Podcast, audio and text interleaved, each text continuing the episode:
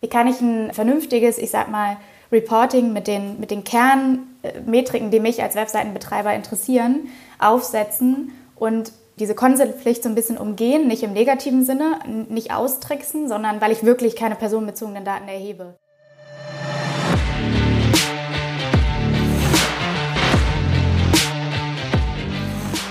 Hallo und herzlich willkommen zum Datenbusiness Podcast. Mein Name ist Bernhard Sonnenschein, ich bin Gründer und Chefredakteur von datenbusiness.de. Ich werde hier verschiedene Themen der Datenwertschöpfung besprechen, mal allein und mal mit tollen, hochkarätigen Gästen, nämlich den Machern der Datenwirtschaft. Heute haben wir zu Gast Ayla Jürgensen von Elbwalker. Hallo und herzlich willkommen, Ayla, zum Datenbusiness Podcast. Hi Bernhard, danke, dass ich hier sein darf. Sehr, sehr gerne. Ja, Elbwalker, ein Startup, über zwei Jahre alt. Du bist dort Co-Founder und CPO, also Chief Product Officer, glaube ich. Mhm, Wahrscheinlich richtig. die Abkürzung dafür.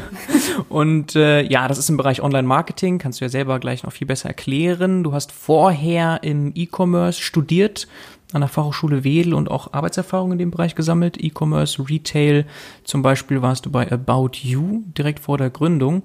Ja. Erzähl einfach selber mal so ein bisschen was zu deinem Werdegang. Ja, gerne. Genau, ich, mein Name ist Ayla Jürgensen, ich bin 28 und Mitgründerin von Elbrocker, wie du richtig gesagt hast. Die Elbrocker GmbH haben wir Anfang 2019 gegründet. Ähm, wir arbeiten aber zusammen, zu dritt im Gründerteam schon seit ungefähr Anfang 2018 an der Idee. E-Commerce studiert an der Fachhochschule Wedel, auch richtig. 2018 haben wir dann direkt, also ich quasi direkt aus dem Studium gestartet äh, mit dem Gründungsstipendium in Schleswig-Holstein. Dann 2019 mit dem Exist-Gründungsstipendium ähm, und jetzt aktuell sind wir gefördert von der Innovations- und Förderbank Hamburg ähm, durch das InnoRamper-Programm. Haben also insgesamt eine ganz gute, ähm, ich sag mal, Förderkarriere hinter uns ähm, und mittlerweile ist auch äh, wirklich schon ein mittlerer sechsstelliger Betrag in die Idee geflossen. Ja, vielleicht noch kurz zu mir. Ich habe vorher, wie du richtig gesagt hast, überwiegend im E-Commerce-Bereich gearbeitet, aber bei verschiedenen Startups, also sowohl im B2B als auch im B2C-Bereich, immer im Bereich Marketing Intelligence beziehungsweise Online-Marketing äh, und zuletzt bei About You. Genau. Mhm. Und du hast eben gesagt, Anfang 2018 arbeitet ihr schon zusammen. Das heißt, es lief dann ja, parallel zu deiner Tätigkeit bei About You, also schon so Side-Business, genau, also ich, so ein bisschen. genau, ich, ich gehörte zu den Personen, die immer schon äh, die natürlich ganz äh, fleißig studiert haben, aber auch immer schon viel gearbeitet haben während des Studiums. Äh, von daher habe ich vielleicht mal ein, zwei, äh, ein Jahr, ein, zwei Semester länger gebraucht, aber habe ähm, dafür schon sehr, sehr viel Erfahrung sammeln können, was im Nachhinein, wofür ich im Nachhinein auch sehr dankbar bin und glaube auch, dass es der richtige Weg war. Ja. Hattest du immer schon das Ziel, Unternehmerin zu werden? Ähm, jein, äh, nicht so richtig. Also das Interesse für daran war schon immer da. Also ich äh, komme tatsächlich auch aus einer Familie, wo meine Eltern sind selbstständig und ähm, aber halt sehr solide selbstständig, jetzt nicht aus der Startup-Gründung und gar nichts mit dem Tech-Bereich auch am Hut, aber natürlich bekommt man das ein bisschen mit und durch die Zeit natürlich bei den, bei den Startups, ich war immer in Startups, also egal ob äh, wirklich ganz am Anfang, also äh, Ideenphase bis hin, bis hin dann zu About You, die ja schon mittlerweile wahrscheinlich als Grown-Up äh, zählen irgendwo. Ähm, hat mich da schon immer fasziniert und ich glaube, die Richtung war schon immer da, ohne dass ich konkret sagen musste, ich will unbedingt Unternehmerin werden. Mhm. Und wie seid ihr dann zusammengekommen? Also du mit deinen beiden Mitgründern? Ja, ähm, äh, wir sind wie gesagt zu dritt. Alexander und Jan sind noch dabei. Alexander habe ich zum einen schon durch die FH Wedel, der hat auch an der FH Wedel studiert, mhm. kennengelernt durch einen Entrepreneurship-Kurs, den wir gemeinsam, also getrennt voneinander belegt haben. Also und dann ist uns aufgefallen, dass wir uns kennen. Ähm, wir haben nämlich beide bei Startups vom äh, Hamburger Company Builder, den kennt man vielleicht, Hanse Ventures, gearbeitet. Zwar äh, in verschiedenen Startups, aber sind uns immer mal auf dem Flur schon begegnet. Ja, und im Rahmen dieses Entrepreneurship-Kurses haben wir dann, hat er mir dann von der Idee erzählt. Er hatte nämlich ursprünglich die, die sozusagen Idee ganz, ganz zu Beginn und ich war sofort hooked und das Problem kam mir total bekannt vor aus der Praxis. Ähm, und so sind wir dann zusammengekommen und haben dann später eben noch jemanden gesucht, der sich halt vor allem im Bereich Sales auskennt, der ein bisschen mehr betriebswirtschaftlichen Hintergrund hat sozusagen und uns da in dem Bereich unterstützen kann, weil wir beide doch sehr aus der fachlichen Richtung, er mehr auf der Entwicklungsseite, ich mehr auf der konkreten Anwendungsseite sozusagen. Ich bin sozusagen der, der unsere Persona, unsere Zielpersona auf Unternehmensseite gewesen. Mhm. Ähm, ja, und dann kam ein Jahr später Jan dazu. Ah ja, okay. Und so haben wir uns dann zu dritt gefunden. Ja, okay. Dann lass uns doch gerne ein bisschen mehr drüber reden, was Abe Walker macht. Ähm, ganz witzig eigentlich ja im Namen ist schon ein bisschen Hamburg enkodiert. Ne? Also du hast ja gesagt, in Hamburg mit der Elbe habt ihr schon an, so ein bisschen in den Namen reingebracht. Ja. Aber verrät ja erstmal nicht, was ihr macht. Was ist euer Why? Warum gibt es euch? Genau, also uns gibt es eigentlich zu, wir sind zu 100 Prozent äh, entstanden, weil wir ein Problem in der Praxis hatten. Ähm, und eben dieser Wille, Digital Analytics wirklich radikal einfacher zu machen und die sich wiederholenden Prozesse ähm, einfach zu automatisieren. Ähm, das haben sowohl, wie gesagt, ich auf Unternehmensseite als auch mein Mitgründer als freier Digital Analytics Berater vorher halt wirklich bei vielen unterschiedlichen Tracking-Setups gesehen, dass die Probleme, die aufkommen, immer wieder irgendwie beim, beim, beim, beim A sozusagen anfangen, also bei der Datenerhebung. Mhm. Wenn ich nicht weiß, was ich messen will, wenn ich ähm, nicht richtig messe, was ich messen will, wenn, ich, wenn Fehler passieren, wenn Tracking-Setups auseinanderbrechen, dann ist halt ärgerlich, weil im Nachhinein fehlt mir, fehlt mir jegliche Grundlage, irgendwelche neuen Elemente auf der Seite zu bewerten, Marketingkampagnen richtig zu bewerten. Ähm, genau, und wir haben eben beide einige Tracking-Setups gesehen und immer so ein bisschen beobachtet, dass es so ein bisschen ungeliebtes Kind ist. Ähm, das ist im Unternehmen. Also es ist im Prozess immer hinten angestellt. Also erst äh, gibt es eine Ideenphase, dann wird was Neues äh, vielleicht auf der Seite designt, dann wird Content produziert. Darauf liegt natürlich sehr, sehr stark der Fokus. Dann wird dafür gesorgt, dass Traffic auf die Seite kommt, dass überhaupt Besucher jetzt einen Shop besuchen oder wel welche Seite auch immer. Ähm, und erst dann macht man sich da, darum Gedanken, wie kann ich das jetzt messen. Das erfordert zum einen super viel Kommunikation zwischen verschiedenen Teams, mindestens zwischen IT und Marketing, was halt ähm, das ist jetzt nicht in jedem, kann man nicht pauschal sagen, dass es immer ein Problem ist, ist aber doch in vielen Unternehmen führt das einfach zu Misskommunikation. Ja. Einfach weil nicht vernünftig kommuniziert wird, was gemessen werden soll, aus welchem Grund und so weiter. Ja, dadurch sind Tracking-Setups sehr häufig äh, fehleranfällig. Ähm, und die wenigsten Unternehmen holen wirklich das Maximale heraus, also nutzen überhaupt diese Vielfalt der Informationen, die sie eigentlich aus ihren Besucherdaten ableiten könnten, ähm, einfach überhaupt nicht. Dann kommen immer mehr äh, verstärkte Datenschutzauflagen dazu. Das heißt, auch das führt vor allem bei kleinen und mittelständischen Unternehmen halt dazu, dass das Thema immer ungeliebter wird und man sich teilweise gar nicht mehr an das Thema rantraut. Ähm, und wenn überhaupt, schaffen es eigentlich nur noch größere Unternehmen oder Unternehmen, die halt sehr stark im Bereich IT und Data äh, aufgestellt sind und im besten Fall auch noch im Marketing sehr gut aufgestellt sind und im Legal-Bereich, ähm, Daten, Besucherdaten eben so zu erheben und auch zu nutzen, dass man wirklich einen Wettbewerbsvorteil daraus ziehen kann. Äh, ja, und ganz einfach gesagt fanden wir das nicht fair und möchten halt quasi das ähm, Thema Digital Analytics wirklich demokratisieren ähm, und es kleinen und äh, mittelständischen Unternehmen auch ermöglichen, Vorteile durch die eigenen Daten, also ähm, die sind da, wenn man sie dann misst, ähm, quasi auch zu, zu nutzen. Mhm. Ja. Okay, ja, total. Schöne Mission. Mit dem Datenschutz, das kam wahrscheinlich später hinzu als Mission. Ja. Ne? Also das war Anfang 2018 jetzt noch nicht so ein Thema, wie es heute ein Thema ist. Nee, genau. Also das mhm. ist eigentlich 2019 dann verstärkt dazugekommen und jetzt 2020 so richtig, so richtig angekommen. Mhm. Wo wir, kommen wir später auch ja noch zu, ähm, das Produkt auch noch mal ein bisschen äh, stärker in die Richtung ausgelegt haben. Ja, sehr gerne. Also DSGVO dann irgendwann, wann war das? Mitte 2018, 2019 und jetzt nochmal mit Cookie-Richtlinien und E-Privacy. Aber das kannst du dann alles nochmal gleich später besser erklären. Mm, sehr spannend. Jetzt können wir natürlich ein bisschen tiefer einsteigen, was, was Ape Walker denn genau macht. Ich glaube, wir haben jetzt eine Idee, was eure Mission ist. Fangen wir mhm. gerne High-Level an. Was sind so Lösungen, die ihr anbietet mit Ape Walker?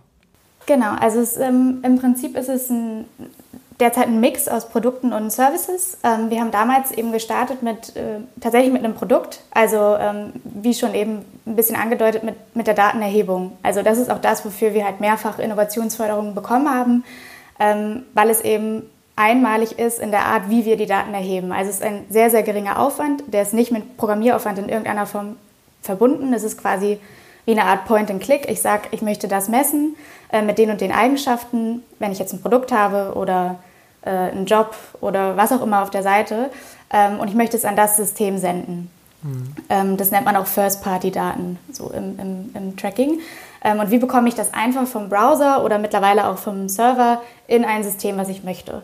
Ähm, das ist eine, eine Art Markup-Language, die wir da entwickelt haben und so hat das Ganze eigentlich gestartet.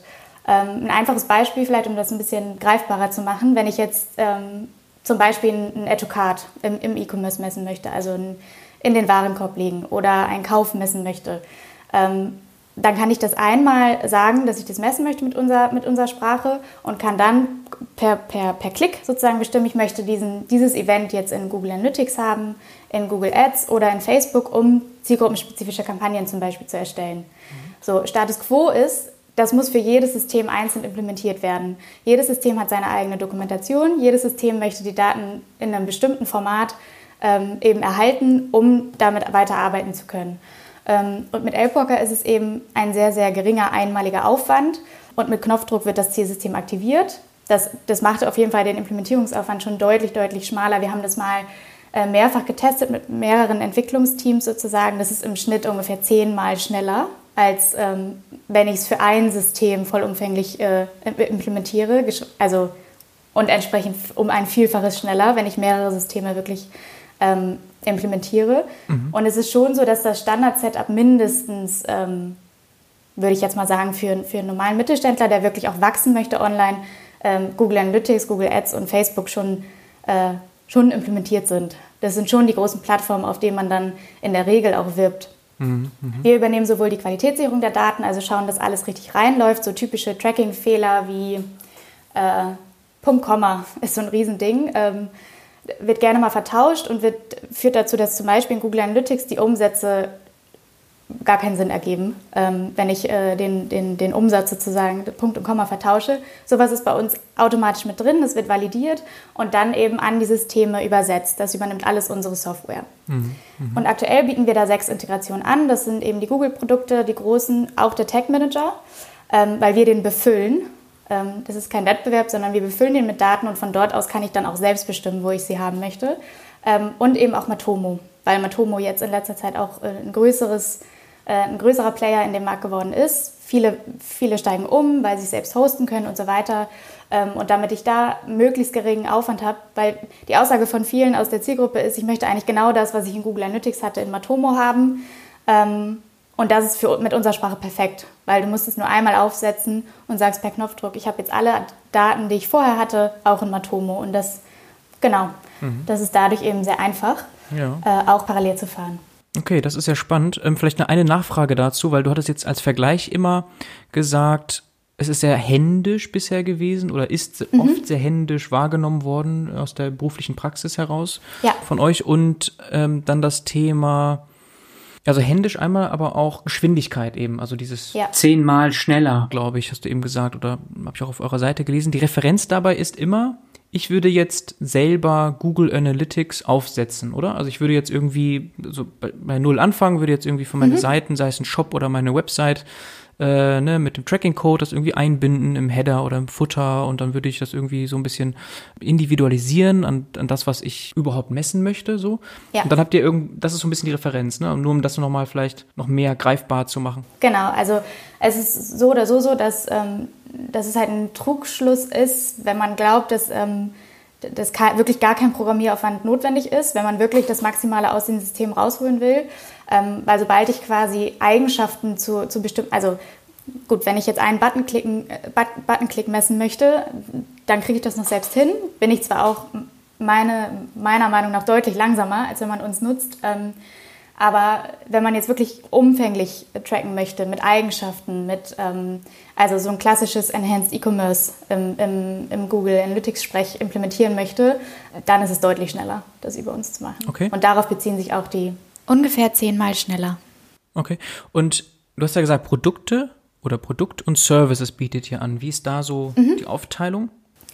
Ähm, genau, also wir haben noch ein weiteres großes Produkt, das äh, das äh, würde jetzt noch kommen. Mhm. Ähm, aber allgemein bei Produkt und Services ist es äh, ist ganz unterschiedlich. Also es ist ähm, tatsächlich viel noch Services, weil wir dann auch über die Implementierung hinaus ähm, Kunden eben noch dabei unterstützen, dann auch wirklich Handlungsempfehlungen aus den Daten herauszuziehen. Ähm, oder äh, es gibt auch, wir haben einige Kunden auch, die auf Basis von unseren Daten auch einen eigenen Data Lake aufbauen möchten. Und da unterstützen wir eben auch mhm. serviceseitig. Ähm, das ist aber sehr, sehr unterschiedlich und wir sind schon, wir wollen uns perspektivisch auch stärker aufs Produkt fokussieren, mhm. weil wir sind am stärksten in der Datenerhebung. Okay. Das wissen wir, glaube ich, alle. Also Okay. Also es ist nicht so, dass äh, das, was du eben gemeint hast mit dem Händischen, dass das outgesourced wird an euch sozusagen, dass das dann trotzdem noch gemacht werden muss, alles, aber dass ihr das dann übernehmt, sondern nee, es ist wirklich so, ihr habt dann ein Produkt, Produkte, kannst du ja gleich noch weiter ausführen, die mhm. das deutlich besser automatisieren. Aber genau. kannst du gerne ja. direkt weitermachen mit dem Produkt. Genau, also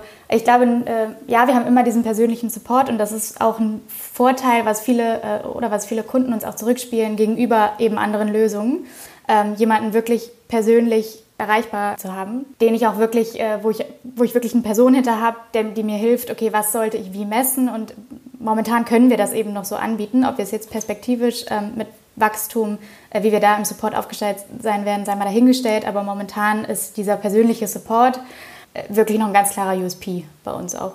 Mhm. Okay. Gut, und dann waren wir bei Produkten, das war einmal Markup Language, mhm. wenn man das mal so zusammenfassen darf, plus noch plus noch weiteres, ne? Genau, nun haben wir ja das Problem, dass bei der, bei der Markup Language, da, da reden wir nur von ähm, Eventdaten, nennt man das. Also ein bestimmtes Event ist auf einer Webseite passiert und die schicken wir in andere Systeme. Und diese Systeme, wie zum Beispiel Google Analytics, ist, ist nun mal der größte Player, deswegen äh, ist es immer am einfachsten daran zu erklären, macht sein Enrichment, also teilt das den Sessions äh, selber zu. Dafür sind wir nicht verantwortlich. So, und ähm, mit der Einführung der, der Consent-Pflicht jetzt 2020 endgültig. Das bedeutet also Einführung, äh, ich brauche ein aktives Opt-in vom User, dass ich, ähm, dass ich Dinge messen darf. Ähm, und zwar aufgesplittet in, in Statistik-Cookies, worunter Google Analytics in der Regel fällt, ähm, mhm. und äh, Marketing-Cookies, äh, mhm. worunter zum Beispiel Google Ads fallen. Wird momentan auch alles immer noch ein bisschen individueller ausgelegt, ist aber grundsätzlich ist das, ist das der Gedanke dahinter. Ähm, das führt natürlich dazu, dass äh, viele User diesen Opt-in eben nicht geben und ich in Google Analytics teilweise nur noch, also wir haben wirklich teilweise Kunden, die nur noch 20 Prozent ihrer Daten dadurch überhaupt in Google Analytics haben. Also es ist richtig so ein, richtig so ein äh, entgegengesetzter Peak sozusagen. Ja. Ähm, und das ist natürlich irgendwie für alle Seiten frustrierend, weil ähm, da kann ich noch so ein cooles Setup haben, wenn ich einfach eine super gebeißte Grundmenge habe und äh, auch nur noch so eine geringe Grundmenge, ähm, dann frage ich mich, warum, warum soll ich das überhaupt noch machen? Ja. So, und ähm, was für eine Aussagekraft kann ich da wirklich noch draus ziehen? Ja, ich glaube, also mit dem Bias, das ist noch ein guter Punkt, den du hier einbringst. Das ist nicht nur die Datenmenge, die kleiner wird, sondern klar, das ist ein Selection Bias, weil nur bestimmte Leute alle Cookies akzeptieren. Total. Ja, und vielleicht, ja. du willst ja ein gutes Verständnis haben von allen Usern und nicht nur von einer bestimmten Gruppe, die auf alle akzeptieren genau. klicken. Ja. Genau, und ähm, das hat uns so ein bisschen dazu bewegt, halt dieses Jahr vor allem entwicklungstechnisch den Fokus deutlich stärker auf das Thema zu legen. Also Datenschutz, wie kann ich, wie kann ich ein, ähm, ein vernünftiges, ich sag mal, Reporting mit den, mit den Kernmetriken, die mich als Webseitenbetreiber interessieren, aufsetzen und diese, diesen, diese Consent-Pflicht so ein bisschen umgehen, nicht im negativen Sinne, nicht austricksen, sondern weil ich wirklich keine personenbezogenen Daten erhebe. Mhm. Und das funktioniert bei uns so, ähm, also die Lösung an sich funktioniert cookieless ähm, und sie erhebt eben auch keine Daten im Sinne der, der DSGVO per Default. Wir setzen eben durch unsere Software keinen, überhaupt gar keinen persistenten Identifier, also das ist beispielsweise eine Client-ID bei einem Google Analytics und auch kein Cookie, um Nutzer in irgendeiner Form wiederzuerkennen. Äh, das Einzige, was bei uns passiert, ist, äh, jeder Webseitenbesucher, äh, jeder neue Webseitenbesucher, äh, für den wird sozusagen ein einseitig verschlüsselter Hash generiert ähm, und der wird alle 24 Stunden wieder zurückgesetzt. Ähm, mhm. Dadurch können wir halt sagen, es handelt sich um so und so viele Besucher an diesem Tag, aber wir können die am nächsten Tag nicht wiedererkennen. Ähm, bis jeden Tag sozusagen ein neuer Besucher für uns. Ähm, und wir als Elbwalker haben auch keine Möglichkeit herauszufinden, um welchen Besucher es sich da tatsächlich handelt. Mhm. Natürlich habe ich dadurch auch ein paar Nachteile. Also ich kann User nicht cross-device wiedererkennen, ich kann User nicht cross-domain wiedererkennen, ähm, ich kann auch wiederkehrende Nutzer nicht wiedererkennen. Aber was ich halt tun kann, ich kann, ich kann sagen, wie viele Besucher hatte ich an dem Tag, woher kommen sie. Also Kampagnentracking kann ich ähm, ja in der rudimentärsten Form, also Last Click, aber ganz normal äh, wiedererkennen. Ich kann schauen, von welchem Device kommt der User, weil wir den User Agent mit auslesen. Also äh, kommt jemand von Mobile oder Desktop, welches Betriebssystem nutzt er und so weiter. Also eigentlich die Standardkennzahlen, sage ich mal, wenn ich nichts an, äh, an Systemen wie Google Analytics oder Matomo individualisiere, ähm, die ich dort sehe, kann ich bis auf die wiederkehrenden Nutzer eigentlich fast alle sehen. Ähm, und das, das stößt, bei uns, also stößt für uns auf sehr, sehr gutes Feedback. Ähm, da sind wir jetzt auch in der, in der geschlossenen Beta-Phase zwar noch, aber mit, mit doch irgendwie 30, äh, 30 Webseiten ganz unterschiedlicher Art, also von E-Commerce Store bis Karriereportal, Content-Seite, Publisher-Seite, äh, ganz verschiedene, ganz verschiedene Arten von, äh, von Webseiten, funktioniert es sehr, sehr gut. Mhm. Und äh, was du eben meintest mit dem Markup oder wie die Vereinfachung des Setups, mhm. ist das Teil des Produkts, das du jetzt beschreibst mit dem Cookie-less Tracking? Ist das jetzt ein Produkt und du hast gerade verschiedene Facetten erklärt oder sind das jetzt verschiedene Lösungen tatsächlich? Ähm, wie man möchte. Also mhm. die Markup Language, damit befüllen wir auch, unser Analytics-System ist quasi ein eigener Channel für uns. Genauso wie es ein Google Analytics ist, wie, ein, wie es ein Matomo ah, ja. ist oder ein Google Ads. Mhm. Ähm, die laufen auch in unser System und du kannst auch da sagen, ja, möchte ich oder nein, möchte ich nicht. Ach so. Ähm, mhm. Du musst aber gar keinen anderen Channel nutzen. Du kannst auch nur unser System nutzen, äh, ohne irgendwelche anderen Systeme. Und das ist sozusagen ein bisschen modular aufgebaut bei uns, weil das auch Use Case-spezifisch äh, sehr unterschiedlich ist, wie Verstehe. Kunden das haben möchten. Verstehe. Das eine beinhaltet das andere, aber nicht andersrum. Also wenn ich jetzt genau. Walker Cookie-less Tracking implementieren möchte, dann habe ich automatisch auch das andere von euch mit dem ja. Markup, aber nicht andersrum, weil Markup Technisch wiederum, gesehen, ja. genau, die anderen auch noch integriert von, hast du ja gesagt, Google Analytics und Matomo. Genau. Ja, das ist natürlich super spannend. Cookie-less Tracking nochmal so als Stichwort. Was mhm. es denn da draußen noch so an Lösungen? Ist das der Standard? Seid ihr da die einzigen, die das so anbieten? Äh, da fehlt mir jetzt einfach komplett der Überblick. Wenn ich jetzt, also bei, mhm. bei Google Analytics, klar, da weiß man, da werden Cookies gesetzt. Ja. Ist das immer so, dass wenn man Analytics-Lösungen ähm, baut, dass die auf Cookies basieren? Sehr häufig. Ähm, okay. Also es gibt auch noch andere, ja. noch andere Möglichkeiten über, ähm, über Logfiles oder äh, Fingerprinting, was wir ähm, im, im, ganz rudimentären Sinne auch nutzen. Mhm. Ähm, gibt es auch. Mhm. Ähm, aber Cookies sind schon noch, also Der mit Abstand die meistgenutzte Methode ja. von Analytics-Systemen heute. Ja, ja, ja. Aber es ist kein WordPress-Plugin, ne? Also das ist es nicht. Nee. Ja, ja. also, die meisten haben ja WordPress-Seiten, also viele zumindest haben ja WordPress-Seiten. Ja, ja. Äh, tatsächlich ist es für uns jetzt auch gar nicht so unspannend, mal Plugins zu schreiben. Ähm, aber auch da, ähm, wir sind ja ein bisschen Verfechter von, du musst im Tracking irgendwas individualisieren, damit du auch wirklich was rausziehen kannst. Also ich glaube, die wenigsten, es ist so unsere Erfahrung, die wenigsten können so richtig was anfangen mit so Standard, ich sag mal, mit so Kennzahlen wie Bounce Rate oder einfach so Kennzahlen, da brauchst du schon, da musst du dich schon einlesen, um überhaupt wirklich zu verstehen, wie wird die überhaupt berechnet und so weiter. Äh, mhm. Wenn du aber, wenn du das Analytics-System, wenn es die Kennzahlen sozusagen anzeigt, die in deinem normalen Sprech auch verwendet werden, wie zum Beispiel, ähm, wie oft wurde, wurden Produkte aus der Kategorie T-Shirts gesehen so, wie oft, wo, dann ist es halt schon was ganz anderes. Und dazu muss ich individualisieren. Also ich kann, unserer Meinung nach, ähm, muss ich immer einen gewissen Teil individualisieren, damit ich was aus Analytics aus rausziehen, auch rausziehen kann. Und das ist halt schwierig über Plugins. Mhm, mhm. Aber das kannst du nicht automatisieren. Also da brauchst du dann doch wieder händische Arbeit, Support, den ihr wahrscheinlich dann vor allem übernimmt. Genau, also die, die ich sag mal, das ist das, was wir, wo wir immer in einem, in einem klassischen Projekt oder auch einem, wenn es ein Kunde ist, der ein größerer, sozusagen ein, ein größerer Kunde ist, mhm. ähm, der entsprechend auch, also unser Pricing ist vielleicht auch noch spannend, ist gestaffelt nach Traffic, also je nachdem, wie viel Daten halt über unsere Software auch reinlaufen. Ähm, da gehen wir aber zu Beginn eigentlich immer rein mit einem, mit einem Measurement-Plan.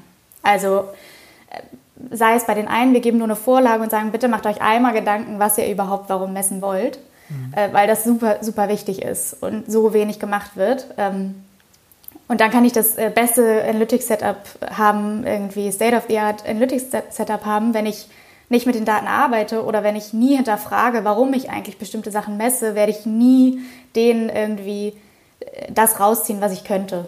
So, das, ist, das hat so ein bisschen die Erfahrung gezeigt. Und in Projekten gehen wir selber auch in Form von Workshops dann rein. Äh, wir sind also sehr stark am Anfang irgendwie mhm. noch ähm, mit involviert. Wenn es dann halt äh, wirklich in die, äh, in die Umsetzung, in die Implementierung geht, dann wird es immer automatisierter. Mhm, mhm.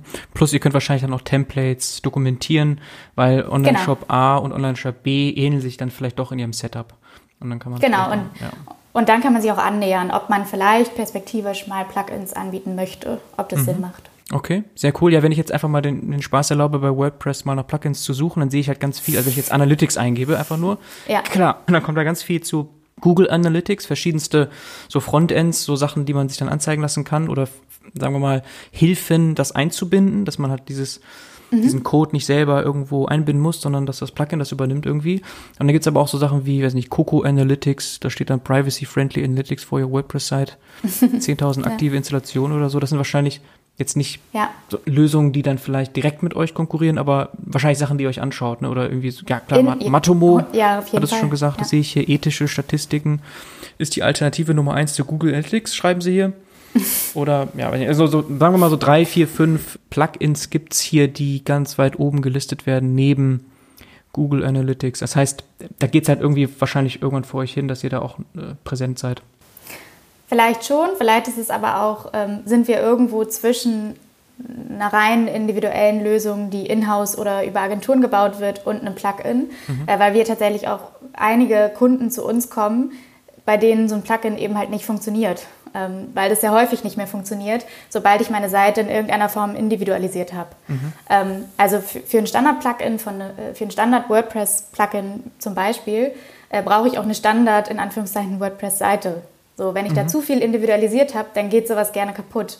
Okay. Ähm, und wir sehen uns eigentlich eher so ein bisschen dazwischen. Also auch das führt dazu, wenn ich, ähm, hatten wir ja schon ganz konkret den Fall, wenn die, äh, wenn die Produktaufrufe doppelt gezählt werden, dann habe ich alle meine Raten ab dann sind für die Katz. So, also dann habe ich, dann berechne ich ganz falsche Raten, wie oft wird ein Produkt gesehen, bis es in den Warenkorb gelegt wird, bis es gekauft wird und so weiter. Äh, da muss nur eine Kennzahl mal äh, falsch gemessen werden, was eben häufig passieren kann durch Plugins einfach. Ähm, und das ist ärgerlich. Und dann kommen wir meistens und fixen das und machen quasi einen Mix aus möglichst einfache Implementierung ähm, und nicht diesen, diesen riesen Overhead mit einer, mit einer riesigen irgendwie Taskforce, die ein riesiges Projekt draus machen, aber eben auch nicht Standard-Plugin, was ich einmalig kaufe, was mir dann irgendwie um die Ohren fliegt. Okay. Kann ich denn Ape Walker selber implementieren, ohne auch nur einmal mit euch zu reden? Also mal angenommen, ja. ich möchte das nicht. äh, ja, nee, also Kannst du ungefähr in zwei Monaten. Ah, okay. Aber also momentan muss man tatsächlich noch, wir haben den Onboarding-Prozess für die App, ähm, der ist noch nicht ganz final fertig, ja. ähm, wo du quasi das Skript selber äh, generieren kannst, wo du äh, durchgeführt wirst durch unsere Dokumentation, ähm, mhm. sodass du es alles selber implementieren kannst. Das ist auf jeden Fall das Ziel für, also noch dieses Jahr. Mhm. Ähm, aktuell musst du aber noch über uns sprechen, deswegen, äh, mit uns sprechen, deswegen bin closed später. Okay, aber es, es, ist schon so mittelfristig so eine Lösung, die ich dann per wenigen Klicks einbinden kann. Oder ist es schon ja. so, dass ich nochmal irgendwie in meinen Code gehen muss und ähm, da haben ja auch viele Angst vor. Ne? Selbst wenn das nur ein Copy-Paste mhm. ist von einer Zeile und ich muss das nur irgendwo in mein Header reinschieben, selbst da haben ja schon Leute Angst und so, so ah, mache ich dann meine Seite kaputt oder so. Ja, also wir haben, wir sprechen ja mit sehr, sehr vielen, äh, gerade vor allem auch Designern tatsächlich, also die, die, die Shops oder Webseiten in irgendeiner Form designen, die mhm. ähm, gehen halt super, super auf diese Markup-Language ab, mhm. äh, weil die, du setzt einfach ein Custom Attribute bei einem HTML-Element und bist fertig. Also wenn du was designst, dann machst du irgendwie, dann designst du das mit allem, was dazugehört und dann setzt du ein Elb-Attribut, so nennen wir das, mhm. ähm, und dann bist du durch auch mit Tracking. Das heißt, du hast Tracking by Design äh, oder Ad Design, wie auch immer man das äh, nennen will. Ähm, und das, ähm, die finden das super einfach und für die ist das wirklich ähm, alles andere als Programmieraufwand und ähm, die finden das super. Aber natürlich gibt es auch ähm, genug Leute, für die auch das zu viel ist. Das, das wissen wir auch, weshalb ähm, so ein bisschen der Plan ist, nächstes Jahr sowieso ganz viele Features natürlich ähm, releasen, wie es halt so, glaube ich, für ein Tech-Startup am Anfang irgendwie normal ist, aber äh, vor allem auch äh, wirklich so eine Point-and-Click-Oberfläche mit anzubieten, sodass, sodass ich wirklich eigentlich auch gar nicht mehr ins Template muss. Also, dass mhm. ich quasi nur auf ein Webseitenelement draufklicken muss, sagen muss, ähm, das, ist, das soll so heißen, das möchte ich messen ähm, und dann ist es fertig. Und dann viel aber auch mit Content arbeiten, also mit Blogpost, wo wir Anleitungen schreiben, auch mit Videos, ähm, weil ich glaube, dadurch kann man schon viel lösen und auch diese Angst davor, ich muss jetzt einem Copy-Paste machen, vielleicht auch ein bisschen nehmen, auch jetzt schon. mhm. weil es mhm. wirklich, ähm, es ist wirklich kein Aufwand. Ja, ja, Copy-Paste in den Website-Code. Das ist das, was vielleicht dann doch vielen Sorge macht. So, oh, jetzt muss ich irgendwie meine, mhm. mein, den, den, den Source-Code meiner Seite ein bisschen adaptieren. Aber nee, sehr cool. Das heißt, das habt ihr auf dem Schirm und das wird dann noch vereinfacht werden. Ich würde noch mal ganz mhm. gerne den Punkt mit den Cookies so ein bisschen betonen hier. Also ihr sagt ja Cookie-Less Tracking. Das ist ein ganz wichtiges Thema dieses Jahr. Hast du schon gesagt, 2020. Wir haben jetzt mit E-Privacy, ich glaube, wann war das? Ende Mai diesen Jahres? Tatsächlich mhm. dieses Problem mit dem Opt-in per Default ist äh, nicht mehr erlaubt. Ne? Witzigerweise, mhm. wenn man sich mal anschaut, was viele so da draußen machen, also auch Unternehmen im Bereich Daten, man kann ja sich ja mal die Cookies angucken, ne, mit, äh, mit den Developer-Tools im Browser, was da so gesetzt ja. wird. Da, da hast du manchmal das Problem, entweder werden Google Analytics Cookies gesetzt, schon bevor Leute die Möglichkeit haben, überhaupt äh, irgendwie ein Opt-out zu machen. Also genau das, was eigentlich mehr erlaubt ist. Ja. Oder, also die wildesten Sachen kannst du da eigentlich erleben. Ne? Also, warte mal, ich erlaube immer gerade den Spaß und gehe mal auf eure Seite. Was wird denn da eigentlich gesetzt? Jetzt da mal drauf gehen. Dann kann man ja hier auf einem Mac ist das hier Option Command I im Chrome und dann kann ich hier zum Beispiel bei euch sehen, apewalker.com. Da wird ein Cookie gesetzt, das ist ein CFD-UID-Cookie. That's it, aber keine Google Analytics Cookies oder so. Und ich habe auch kein Pop-up, das mich hier fragt, äh, möchte ich hier ähm, irgendwelche externen oder Statistiken oder so ähm, erlauben. Nee. Ne? Ja, aber das ist halt krass, dass es jetzt dieses Jahr schon so klar ist, es ist verboten per Gesetz, dass du Leuten, also Besuchern deiner Seite, irgendwelche Cookies schon unterjubelst, ohne dass die ne, per Default opt-outed sind. Ja, das, das machen immer noch viele. Also, das ist Unwissenheit einfach, ne? Teilweise Unwissenheit, glaube ich, weil diese Einbindung von Concept Management Tools auch nicht immer ganz so mal eben gemacht ist. Ähm, da mhm. muss man sich schon länger mit beschäftigen und ist manchmal vielleicht aus Versehen, ist manchmal, glaube ich, auch einfach, wie soll ich sagen, so ein bisschen aus Verzweiflung. Also wenn ich wirklich ähm, sehr, sehr datengetrieben arbeite und diese Daten irgendwie brauche oder mir gar nicht mehr vorstellen kann, ohne die zu arbeiten, dann ist es wahrscheinlich gerade noch so ein Herauszögern, schätze ich mal. Mhm. Du kannst viel falsch machen. Ich war jetzt witzigerweise vor ein paar Tagen auf einer Data Science Beratungsfirma, Homepage, große, mhm. bekannte. Und äh, die haben ein schönes Content Management, so von mhm. außen betrachtet. Kann man sich schön durchklicken. Nur der Witz ist, wenn du auf die Seite gehst, dann sind alle Cookies schon gesetzt. und dann kannst du ja. äh, die Häkchen nicht setzen. Also das ist irgendwie so dann äh, ja schön gedacht, aber schlecht umgesetzt irgendwie. Also von außen sieht's ganz nett aus, aber wenn du dann dir die Cookies anguckst, die gesetzt werden, dann ist da das Wildeste dabei, ohne dass du ein Opt-out machen kannst. Ja, es ist halt. Oder ähm, du kannst den machen, es ändert aber nichts. Also die Cookies sind trotzdem schon da. ja, ich glaube, das ist, äh, da gibt's halt so eine. Äh, erstmal will man Goodwill zeigen sozusagen. Ja. ähm, und dann, dann ähm, zieht man das so ein bisschen nach, die Funktionalität. Wie gesagt, ist nicht immer, ist nicht immer super, super einfach, so eine Consent Management Tools richtig zu implementieren. Wir sehen das halt auch sehr oft, mhm. ähm, weil, weil es eben sehr oft äh, den Fall gibt, dass dass wir parallel genutzt werden zu anderen Tools. Das heißt, äh, unser Kunde muss eigentlich fast immer so oder so einen Cookie-Banner haben. Mhm. Er bräuchte ihn nicht, wenn er nur uns nutzen würde, aber ich sag mal, Werben über Google oder Facebook ist schon mittlerweile eigentlich zum Standard geworden, mhm. äh, zumindest für Online-Shops. Oder Newsletter ähm, wahrscheinlich, ne? Dass du da dann oder was auch immer. Also du, du musst den Concept Management so oder so haben, auch wenn du ihn nicht für uns musst, äh, brauchst. Mhm. Und da geben wir auch sehr häufig nochmal Feedback äh, und sagen, ist nicht so ganz richtig implementiert und solltet ihr nochmal mitnehmen. Wir, wir dürfen nicht, also ist ja auch immer so ein Klassiker, wir dürfen natürlich keine Rechtsberatung machen. Das soll jedes Unternehmen auch immer noch selbst entscheiden und auch irgendwie für sich abwägen. Aber wir gehen da schon immer nochmal, schauen uns das nochmal an ähm, und sagen nochmal, hier, das wird gefeuert, bevor ich irgendwas mache als User, dann, dann kann ich es ja. halt auch lassen. Dann kannst du auch lassen, ähm, genau. Sieht ganz nett aus, aber du kannst es nicht dann irgendwie deaktivieren und äh, im schlimmsten Falle sogar ist es äh, immer aktiviert. Ja. Ja. Ähm, ja, super spannend. Du bist ja sehr selbstbewusst, wenn du sagst, es ist alles DSGVO-konform. Die Cookies selber sind ja nicht das Problem, sondern eben, dass da personenbezogene genau. Daten gesammelt werden. Es ist trotzdem so, dass die Lösung, die ihr anbietet mit den Hashes, Mhm. Das ist jetzt nicht etwas, was dann noch nachgezogen wird vielleicht in der Zukunft, dass man jetzt auf einmal im nächsten Jahr sagt, ja, äh, also für die Lösung allein, da braucht es jetzt auch ein Consent. Das ist eigentlich ausgeschlossen.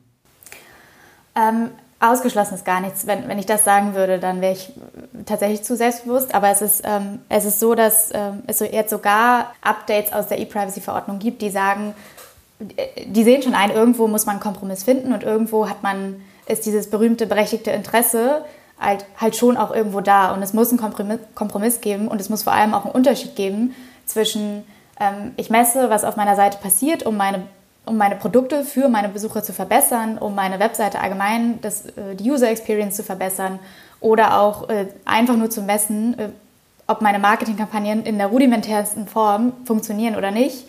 Ähm, und die Privatsphäre der User zu schützen. Also irgendwo gibt es einen Kompromiss und ich bin da sehr sicher, weil äh, im Endeffekt geht es ja immer nur, ähm, immer nur darum, kann ich, könnte ich eine, irgendwas ein, einer Person zuordnen, sozusagen. Das ist das, was dann personenbezogen ist. Und das, das können wir nicht. Mhm. Ähm, also dadurch, dass es immer wieder zurückgesetzt wird, ähm, klar ist es so, dass wir, das muss man auch sagen, wenn wir an, äh, an einem Tag ein Besucher wieder auf die Seite kommt, dann erkennen wir ihn, weil dieser Hash ist immer 24 Stunden gültig. Mhm. Aber wir haben keine weiteren Informationen. Das führt unter anderem auch dazu, dass wir momentan nur sagen können, aus welchem Land User kamen. Ähm, da sind wir halt noch, wir sind sehr eng sowieso im Austausch mit einer, mit einer Kanzlei, mit der wir da zusammenarbeiten, mhm. ähm, damit wir es wirklich datenschutzkonform machen, mit einer deutschen Kanzlei auch. Und sobald man halt auf Städteebene geht und die IP-Adresse irgendwie ein bisschen weiter ausliest, ist es halt dann schon wieder so, kritisch, so ein kritischer Punkt. Also wir wägen das alles schon sehr, sehr ähm, genau und gewissenhaft ab. Und ich denke, es wird so möglich bleiben. Also, weil sonst gibt es, also was ist die Alternative? Mhm. Ähm, die Bemühungen, wir werden auf jeden Fall alle Bemühungen da reinstecken. Mhm. Ähm, das definitiv.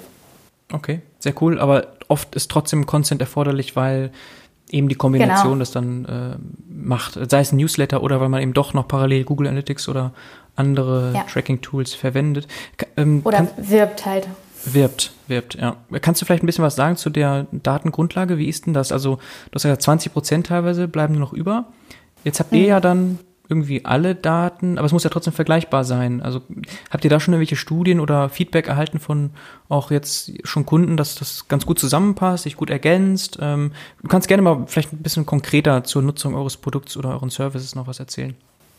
Mhm. Also äh, im Web ist es immer so, dass wenn man sagt, man, äh, man hat wirklich 100% der Daten, dann ist es ähm, dann, ist es, dann entspricht es häufig nicht der Wahrheit, weil es gibt immer, wir hören zum Beispiel auf Do Not Track Optionen, ja. ähm, ganz bewusst, weil wir uns dazu entschieden haben. Da gibt es andere Anbieter, die sich auch als Privacy-Focused Analytics Tool oder Cookie-less bezeichnen, die, die darauf nicht hören. Ja, also das so, ist ein, dann, äh, für alle, die es vielleicht nicht wissen, das ist so eine Möglichkeit im Browser, ja. ne, dass ich das installiere oder genau. aktiviere genau. und dann ja. ja, werde ich nicht mehr getrackt. Und, ähm, oder sollte ich nicht mehr getrackt werden, aber es gibt einige, die mich trotzdem tracken. Ihr nicht. Ja, nein. Ja. Äh, das heißt, wenn, wenn ich sage, nee, weil das, das spricht so ein bisschen gegen Grundsätze, glaube ich, äh, auch unsere Grundsätze vor allem. Und ähm, deswegen 100 Prozent äh, wird man, wirklich 100 Prozent wird man nie erreichen. Mhm. Ähm, aber es ist, es ist halt wieder auf dem Niveau, wie es vorher, wie es vorher war. So. Und das reicht den meisten ja schon und sogar noch weiter, weil wir natürlich nicht von den meisten Adblockern erkannt werden. Mhm. So, weil die meisten Adblocker blocken große Systeme, die sie kennen. Da haben wir einfach noch so einen kleinen Underdog-Bonus. Von daher kann ich nicht final sagen, wie viel, äh, wie viel das im Schnitt wirklich ist, weil es auch wirklich auf die Seite dann ankommt mhm. ähm, und auf die Zielgruppe, die auf der Seite unterwegs ist. Mhm. Ähm, wenn ich viele Leute, die Do-Not-Track-Option äh, nutzen, irgendwie habe, dann ist es weniger als bei Leuten, bei denen das überhaupt nicht der Fall ist. Ähm, aber es ist deutlich, also es ist wieder wie vorher und es ist ähm, groß genug, die Datenmenge ist groß genug, dass ich mich darauf verlassen kann. Mhm. Mhm. Also die wenigsten benutzen das. Also selbst ich habe Do Not Track nicht aktiviert, muss ich zugeben. Also ich weiß nicht, wie, wie viele das dann nutzen, aber es ist eher die Minderheit, denke ich. Also ich habe ja sowieso immer andere Browser, immer anders, äh, alles anders und habe manchmal Do Not Track, manchmal nicht, einfach ja. auch aus Testgründen. Ja. Ähm, deswegen, ich falle sowieso aus jeglichem Muster raus. aber nee, es stimmt schon, es, sind, es ist, es ist ganz Minderheit. wenig. Ja. ja. Kannst du denn schon irgendwas konkret sagen, wie das Ganze noch genutzt wird bei Kunden? Also hast du noch irgendwelche, die du nennen darfst? Produkte, Kunden, Services, die ähm, ihr schon gerade umsetzt in der Beta, in der ihr euch gerade befindet? Was sind denn da so Industrien vielleicht, die ihr besonders anzapft? Also wahrscheinlich E-Commerce, so klar, Shops. Mhm.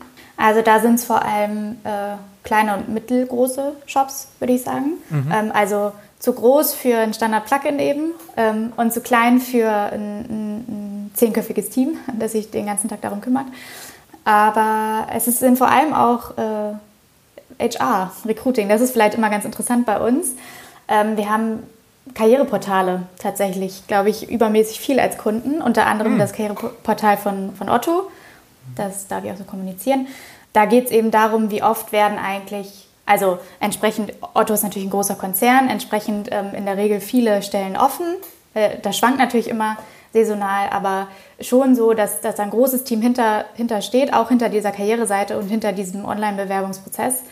Ähm, und auch entsprechend Recruiting-Budget dann natürlich irgendwie, äh, irgendwie vorherrscht. Ähm, und für die ist es eben spannend zu wissen, wie, wie, oft, werden meine, äh, wie oft werden die Jobs eigentlich gesehen, ähm, um halt und geöffnet. So, um so ganz, so ganz banale Fragen zu beantworten, wie ist der Titel eigentlich aussagekräftig? Oder äh, wie oft wird ein Bewerbungsprozess begonnen, an welcher Stelle be äh, brechen Bewerber ab? So, und wie äh, verhält sich das zum Beispiel auch unterschiedlich innerhalb der Zielgruppen? Mhm. Also muss ich vielleicht mal überlegen, dass für, für Jobs, die ich schwer besetzt bekomme, ähm, einfach mal jetzt platt gesagt ein paar Felder rauslösche oder irgendwie was anders mache in meinem Bewerbungsprozess, ähm, sodass ich mehr Bewerbungen bekomme. Ähm, und das sind so Fragen, das sind einfach so typische Fragen, wo, wo wir halt sehr schnell implementiert sind, was wir sehr schnell beantworten können. Mhm. Und eigentlich auch ein sehr, sehr cooler Use Case, weil ähm, das doch recht erfolgreich bei denen läuft, auch schon seit zwei Jahren. Also die waren ganz am Anfang mit dabei, haben das äh, supported und sind jetzt quasi auch mit den Folgeprojekten, da sind wir sehr, sehr eng im Austausch. Mhm. Sehr cool. Bis wann läuft die Beta noch? Äh, die geschlossene auf jeden Fall noch dieses Jahr. Mhm. Und dann denke ich mal, werden wir erstmal mit einer, mit einer offenen nächstes Jahr rausgehen. Genau, und dann. Trotzdem noch Beta, aber ja. ähm, funktionierend auf jeden Fall. Ist ja. bei unserem Thema halt auch schwierig, das nicht funktionierend zu machen. Also, ich meine, ähm, ich glaube, bei Datenschutz, da kann man keinen Kompromiss machen. Kein Kompromiss. Deswegen ist es auch eine verhältnismäßig lange Close Beta. Ja, okay. Äh, du hast eben schon mal Pricing angesprochen, jetzt noch nicht ganz konkret in Zahlen. Wahrscheinlich ist, entwickelt sich das auch noch, wie das mit dem Traffic Genau, also anwächst. was, genau. Ähm, es wächst, wie gesagt, wie du richtig gesagt hast, mit dem Traffic. Es kommt auch darauf an, wie viele Konnektoren möchte ich noch dazu haben. Also möchte ich wirklich nur unsere Plattform nutzen oder möchte ich ähm, über unsere Datenerhebungsmethode auch andere Tools befüllen, sozusagen. Ähm, mhm. Das wird dann je nach Konnektor abgerechnet. Das liegt so zwischen pro Connector ist vielleicht ganz spannend, äh, monatlich ungefähr zwischen 30 und 100 Euro, je nach Traffic. Das ist halt wirklich, wenn im, im Vergleich zu, was ich an Kosten habe, wenn ich das alles selbst implementiere, ähm, halt wirklich fair und ähm, das bekommen wir auch so zurückgespielt. Ähm, es wird dann natürlich mehr, je mehr Konnektoren ich benutze, je mehr Traffic, Traffic ich habe, ganz normal für, glaube ich, Analytics-Lösungen. Mhm. Ähm, aber ich kann da schon, ich sag mal, mit einem, mit einem mit einem, immer noch mit einem zweistelligen Bereich ein sehr, sehr gutes äh, Setup monatlich bekommen. Mhm, für ein gutes Analytics, definitiv. Mhm. Was ist denn so das Feedback da? Ich kann mir vorstellen, weil Google Analytics in der Grundversion kostenlos ist, dass es schon nochmal eine ja. Challenge ist, dann äh, zu sagen, naja, also man muss dann wahrscheinlich wirklich über den Aufwand argumentieren, wie du es gemacht hast, ne? weil die Lösung ja. an sich, Google Analytics, ist so umfangreich, da bist du ganz lange kostenlos unterwegs. Genau. Aber du hast halt den Aufwand dann. Das ist wahrscheinlich Aber es ist nicht Punkt. kostenlos. ja. ja, der Aufwand. Ähm, Genau. Ja. Ist ein guter Punkt. Wann äh, springt man denn eigentlich in die, in die nicht kostenlose Version bei Google Analytics? Wenn man irgendwie ganz, ganz viel Traffic hat? Oder, oder ich, war, äh, da, da äh, ich weiß jetzt tatsächlich nicht die aktuellen Zahlen, mhm. seit GA4 jetzt gelauncht worden ist, aber ich weiß, dass es sonst immer bei einer bestimmten Hitzahl, die erreichst ja. du aber, äh, ich will jetzt keine feste Aussage machen, weil das äh, wäre im Zweifel falsch, aber die erreichst du als E-Commerce-Shop zum Beispiel, wenn du ähm, sag mal, einen äh, sechsstelligen Umsatz im Jahr machst, recht mhm. schnell. Mhm. Also es ist mhm. doch dann erschreckend, ähm, wie schnell man die erreicht, ja. äh, gerade wenn man, wenn man viel misst. Mhm. Und das sind auch noch Kunden für euch oder ist das dann schon eher jetzt, weil du eben gesagt hast, vor allem kleine mittelständische, mittelgroße, mhm. ähm, dann sind es nicht mehr die, die sich auch Google Analytics in der Pro-Version, äh, GA360, glaube ich, heißt die Lösung, ne, sich gönnen. Oder würdest du sagen, nee, von klein bis groß? Also da, da einfach der Sprung ist zu krass. Es sind genau, tatsächlich genau unsere Kunden, ähm, weil die, die, diese, wenn man so viel Traffic hat und auch den Umsatz irgendwie online äh, macht, dann, dann sind diese Daten auch wichtig. Ähm, da hat man in der Regel auch ein großes Ad-Budget, ähm, das man sinnvoll verteilen möchte und wo man irgendwie sagen möchte, ob das jetzt gut oder schlecht war. Mhm. Man hat aber nicht automatisch äh, 150.000 Euro mindestens äh, Dollar, 150.000 Dollar mindestens im Jahr mhm. für ein äh, GA Premium oder mhm. äh, 360, wie es jetzt ist. Ja. Dazwischen ist äh, zwischen 0 und äh, mindestens 150.000 Dollar im Jahr ist das halt ein super Riesengap. Ja, und, ähm, und das ist genau der Markt eigentlich. Ah, ja. Okay. Sehr den wir angreifen wollen. Da greift ihr an, okay. Ja, Google Analytics, du hast gerade schon GA4 erwähnt. Ich habe es ja mal selber vor einigen Tagen angeschaut. Wenn man mal diesen ab, diese Property setzt, diese New Property, man kann ja die äh, Universal mhm. Analytics einfach updaten und dann kriegt man plötzlich eine neue Property und kann das so ein bisschen vergleichen. Was mir da so auffällt, ist, dass plötzlich der Switch gemacht wird in dem Standardfenster von irgendwie Bounce Rate und Views und so zu Engagement oder Average Engagement Time. Wie guckst du da drauf? Was, was hältst du generell von GA4? Hast du das ein bisschen angeschaut? Sind die jetzt auch irgendwie mit Cookie-less unterwegs oder so und äh, greifen und, und, und, bedrohen euch in eurem Geschäftsmodell?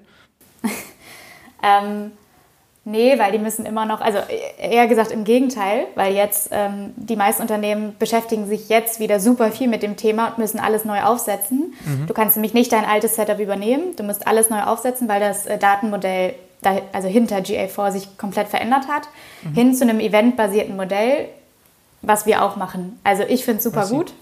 Ähm, es ist natürlich, also, also wie alle Google-Produkte in der Beta-Phase, es wird auch noch lange Beta bleiben.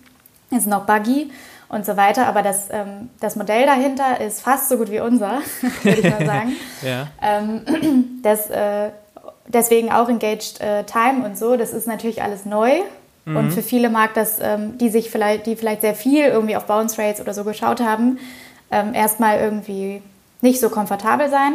Ähm, es macht aber total Sinn, gerade wenn man, äh, wenn man bedenkt, dass der Trend immer noch hin Richtung Mobile ist, wo eine Bounce Rate halt gar keinen Sinn macht. So. Ähm, also das heißt, wie, wie die Leute abspringen, ne? um das mal vielleicht für alle Zuhörer klar zu haben. Bounce Rate ist äh, einfach die Rate, mit der Leute abspringen, wenn sie auf deine Seite kommen. Sofort abspringen, ne? Also auf die Seite gehen, sofort wechseln. Äh, ja, nee, weil wenn ich, äh, äh, nee, das ist vom Grundsatz her richtig, nur was es für Auswirkungen hat, das ist den meisten nicht so bewusst. Das ja. ist zum Beispiel, wenn ich jetzt ein äh, Business habe, wo es mir darum geht, dass Leute meinen Content lesen, so mhm. Publisher-Seite oder äh, Blogs, dann gilte ich, also ich gelte auch als Bouncer, wenn ich äh, auf, dem, auf der Seite lande, den Artikel lese, aber kein Interaktionsevent vorher. Also ich klicke nirgendwo, ich, so. ich mache nichts. Aber Und ich habe das nicht implementiert. Dann ah. bin ich, das, das Scrollen musst du auch implementieren. Oh, okay. äh, wenn, aber in der Standardversion ja. hast du das nicht. Und wenn du dann wieder gehst und nicht nochmal eine zweite Seite öffnest okay. oder irgendwas anderes machst, dann giltest du als Bouncer. Oh, okay. Ja. ja, das ist äh, gut zu wissen. das ist äh, ja, das ist krass eigentlich, weil äh, wenn du einen Blog betreibst, ja, dann bist du vielleicht voll enttäuscht, dass die Bounce Rate so hoch ist. In Wirklichkeit haben ganz viele Leute deine Artikel gelesen, nur nicht rumgeklickt. Ja. Äh, genau, also äh, du kannst das natürlich immer alles anpassen, individualisieren, so dass es anders, ähm, die Regel anders gilt. Das kannst du alles machen. Mhm. Äh, du musst es nur halt machen. Und du musst äh, deswegen auch immer wieder dieses Predigen, du musst verstehen, was du da misst. Mhm. Ähm, und ähm, GA4 geht jetzt eben ganz, ganz krass auch auf dieses Event-Based äh, Model weg von Page-Views, mhm. weil Page-Views ist so, oder also Seitenaufrufe, worauf die Google Analytics-Version davor, die die ja. meisten jetzt wahrscheinlich auch noch nutzen werden, äh, basiert. Es gibt keine Pay äh, Seitenaufrufe im, im, äh, im mobilen Web. Das ist, da gibt es keine Seiten, da gibt es Screens. Ähm, es gibt auch keine Seiten in, in Web-Applikationen oder in sämtlichen Art von Applikationen. Es ist alles äh, mehr in Screens und halt in, ähm, in Events auch gedacht. Also was in, in Features sozusagen. Welches Feature oder welcher Content wurde gelesen. Ähm, und das ist super gut für uns, weil das uns natürlich ähm, auch ein bisschen so dieses, immer diese Überzeugungsarbeit, mhm. warum ähm, man, das, man das Modell vielleicht mal überdenken sollte, halt total abnimmt. Weil wenn Google das macht, dann wird das schon gut sein. Ja. Ähm, dann wird, da werden Page-Views wahrscheinlich auch nicht mehr so sinnvoll sein. In manchen Fällen immer noch. Und man kann es auch zusätzlich messen, weil ähm, ein Page-View ist auch nichts anderes als ein Event. Nur das ist dann immer so, das verwirrt dann immer Leute. ja. Das heißt, sie geht auch dann Richtung Engagement. Äh, wie viel ja. Zeit? Äh, Richtung, ja. also wir machen es mit äh, Timing, genau. Das, mhm. Bei uns ist es Timing, ist aber das gleiche Engagement Time in mhm. GA. Okay. Nee, das ist ja richtig cool. Das heißt, der Markt wird jetzt so richtig aufgebrochen und da könnt ihr dann reingehen mit eurer Lösung. Mhm. Ja. Da sind wir auch so ein bisschen so beim Ausblick. Also du hast ja schon erklärt, ihr seid jetzt zwei Jahre dabei, ähm, ihr habt verschiedene Sachen ausprobiert. Das ist ganz normal bei einem Startup, dass man auch pivoten muss, also je nach Situation und Feedback des Kunden. Kannst du noch mal so ein bisschen die Reise beschreiben, wenn du zurückblickst und wohin jetzt auch die Reise geht in nächster Zeit? Also neben der Beta, so was, was siehst du da kommen? Ja, also genau, das ist natürlich für uns erstmal so das große Ziel, ähm, jetzt diese, diese geschlossene Beta-Phase zu, zu beenden, ähm, das Produkt auch wirklich freizugeben für den, für den Markt sozusagen. Ähm, wir wollen den, äh, diesen Grundalgorithmus quasi zur Erhebung von Events ähm, Open Source nehmen. Das ist auch ein äh, größeres Projekt jetzt Anfang nächsten Jahres. Mhm. Ähm, und das ganze Modell tatsächlich auch auf eine Art Freemium um, umziehen. Äh, das macht für uns einfach total Sinn. Wir haben jetzt schon gesehen, dass in der, in der geschlossenen Beta-Phase äh, viele Entwickler auf Unternehmensseite oder allgemein aus dem Netzwerk, die sich halt mit dem Thema Analytics beschäftigen, halt super, super fleißig kommentieren ähm, und äh, haben dann einfach beschlossen, dass es, dass es wirklich Sinn macht, das Open Source rauszugeben. Und ähm, das ist auf jeden Fall ein großes Projekt. Dadurch erhoffen wir uns natürlich auch mehr Reichweite, also auf mehr Seiten wirklich live, äh, live sein, auch ein bisschen mehr ähm, exponentielles Wachstum in den Userzahlen, was jetzt natürlich in der geschlossenen Beta äh, nicht möglich ist. Mhm. Ähm, das wird aber ein großes Thema nächstes Jahr werden. Dann haben wir eine volle Roadmap mit Features, ähm, mhm. definitiv. Das heißt, es wird nochmal fokussiert auf Produktentwicklung gehen. Ähm, dann wollen wir entsprechend auch das Team ähm, gerade im Dev-Bereich und auch im Data Science-Bereich erweitern. Ja, und momentan haben wir halt, äh, fahren wir sehr gut damit, ähm, Kooperationen mit Agenturen zu machen, also Agenturen aus, ähm, also Performance-Marketing-Agenturen oder äh, Webdesign-Agenturen, mhm. ähm, die eben häufig den engeren Kontakt zu Kunden haben. Ähm, das sind häufig Full-Service-Agenturen, die haben sehr, sehr enge Beziehungen zu den Kunden, ähm, sind aber nicht unbedingt immer Experten im, im Tracking aber die kriegen diese Probleme zu hören. Und, und da macht es für uns halt super Sinn, äh, momentan mit äh, zu kooperieren. Das funktioniert sehr gut und ich denke, das werden wir auch ausbauen ähm, nächstes Jahr. Mhm. Genau, und das ist so der Plan. Okay. Äh, und auf Investorensuche seid ihr oder seid ihr noch gefundet und hofft dann mit Umsätzen das Ganze zu finanzieren? Äh, wir sind noch gefundet mhm. und ähm, wollen das auch ein bisschen weiter ähm, mit Umsätzen finanzieren. Mhm. Äh, wir wollen mal abwarten, was das Open Source ähm, Projekt sozusagen nochmal verändert. Mhm. Äh, es kann aber schon sein, dass wir, ich würde schätzen, Mitte nächsten Jahres ähm, nochmal auf Investorensuche gehen. Bis dahin sind wir aber noch gut gefundet und haben einen ganz, ganz ähm, sportlichen Plan, ähm, wie wir es ähm, bis dahin gewollt noch bootstrappen wollen. Mhm. Einfach weil, weil da noch ein paar Dinge sind, die wir ausprobieren wollen, bevor wir jetzt wirklich zu, zu privaten Investoren gehen. Okay, okay, weil das kann ja auch nochmal lange dauern. Ne? Also institutionell. Also genau, institutionelle, genau, weil wenn du sagst, ja. so ab Mitte nächsten Jahres, wenn ihr denn da anfangt zu suchen, kann jetzt immer noch mal ein paar Monate dauern, bis ihr dann irgendwelche Investoren gefunden habt. Also ihr ja, seid jetzt also nicht auf der Suche. Ja, da, das ist uns bewusst. Wir sind auch schon im Austausch mit okay. einigen. Also das ist jetzt nicht so, dass wir dann von null starten, aber wir, wir planen das, das Funding nicht vorher. Mhm. So, okay. also Super spannend. Ja, ist noch ein bisschen früh zu sehen, ähm, wohin dann die Reise geht wahrscheinlich, aber in wenigen Monaten ja. werdet ihr dann ja wissen, wie so die Traction ist. Auch mit Open Source wird sich ja nochmal viel tun. Da könnt ihr nochmal so evangelisen und dann versuchen dann nochmal von Developer-Seite irgendwie das in die Unternehmen reinzubringen. Super spannend. Ja. Das verfolgen ja auch viele, so ein Open Core oder Freemium-Modell. Ja. Ähm, super spannend. Also ganz tolle Mission auch, diese Verbindung von, ich habe immer noch viele Daten, kann die analysieren, gleichzeitig aber auch Datenschutz berücksichtigt. Das ist natürlich äh, ja, eine ganz tolle, wichtige Mission. Also vielen, vielen Dank. Ayla war ein tolles Interview. Gerne. Danke. Vielen Dank, Bernhard. Ciao, ciao. Ciao.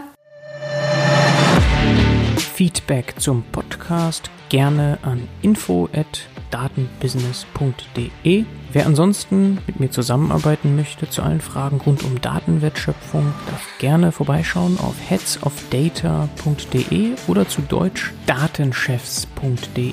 Führt zur gleichen Seite. Zusammen maximieren wir den wirtschaftlichen Nutzen deiner Daten. Würde mich sehr freuen, wenn wir bald voneinander hören.